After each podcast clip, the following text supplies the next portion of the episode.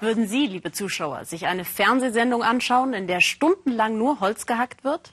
Können Sie sich nicht vorstellen? In Norwegen beschert genau das dem öffentlich-rechtlichen Fernsehen Rekordeinschaltquoten. Slow TV, also langsames Fernsehen, wird dort immer wieder zum absoluten TV-Ereignis. Was macht die Faszination dieser Sendeform aus, die weder Dramaturgie, Zeitraffung oder eine Handlung braucht? Das wollte Klasse Oliver Richter in Norwegen herausfinden, wo sie seit Freitag drei Tage lang nonstop Chorgesang senden.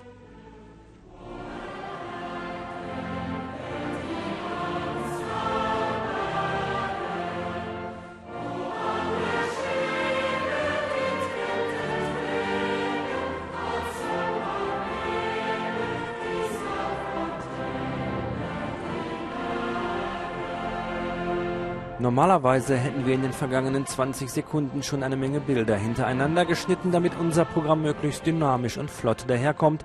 Modernes Fernsehen, bei dem immer möglichst viel los ist. In Norwegen senden sie seit Freitag etwas ganz anderes, sagte TV, auf Deutsch langsam Fernsehen, Entschleunigung auf dem Bildschirm. Neben einer Kirche in Trondheim hat der öffentlich-rechtliche Sender ein mobiles Studio aufgebaut. Von hier aus sendet Produzent Peter Ingholm Gustafsson mit seinem Team. Unsere Idee ist, das Psalmbuch durchzusingen, Vers für Vers. Das hört sich vielleicht auf den ersten Blick seltsam an, aber wir finden diese Idee wirklich gut. Das ganze norwegische Kirchengesangbuch hintereinander wegsingen, 899 Psalme im Fernsehen, 60 Stunden Chorgesang am Stück, live. Und oben links steht, welches Lied gerade vorgetragen wird. Jetzt müssen sich alle nur noch an den Zeitplan halten.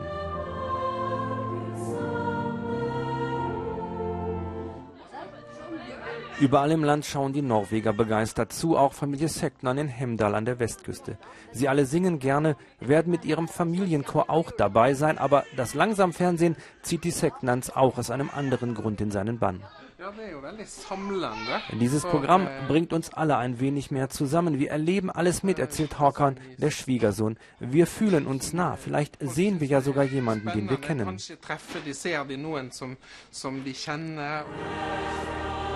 Ein Fernsehprogramm als Lagerfeuer der Nation, weil alle reinschauen können, wenn sie Zeit haben, weil Chöre aus dem ganzen Land auftreten, wie diese samischen Sängerinnen und Sänger aus dem Norden.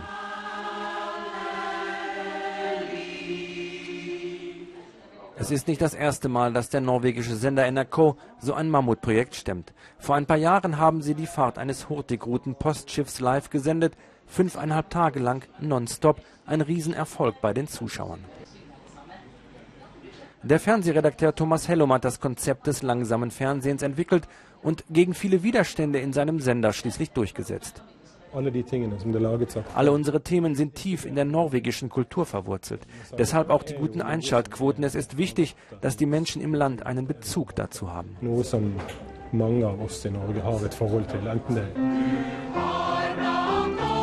Nach mehr als 25 Stunden sind sie bei Psalm Nummer 371 angekommen. Ein Chor singt jetzt vor der Kirche. Noch liegen sie gut im Zeitplan.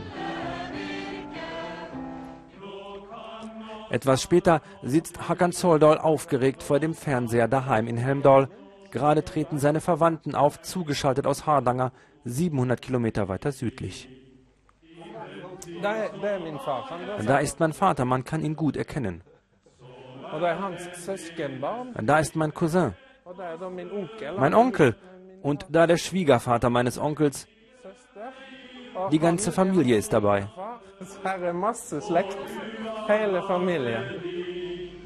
In ein paar Stunden werden Håkan und die anderen hier ihren großen Auftritt haben. Zwei Uhr morgens, gleich ist Familie Seknan an der Reihe.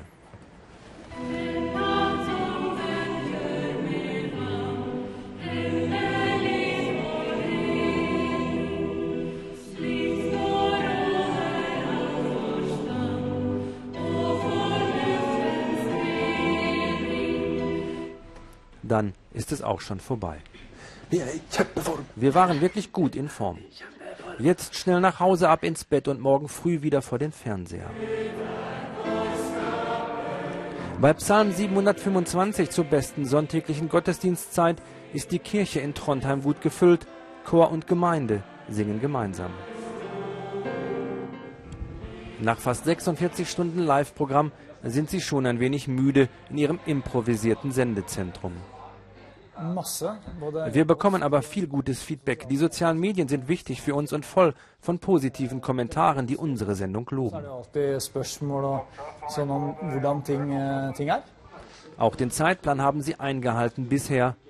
Und wenn sie am Ende doch überziehen, egal, sagt Petter, der Projektleiter, die Zeit, die nehmen wir uns einfach. Und sie singen immer noch.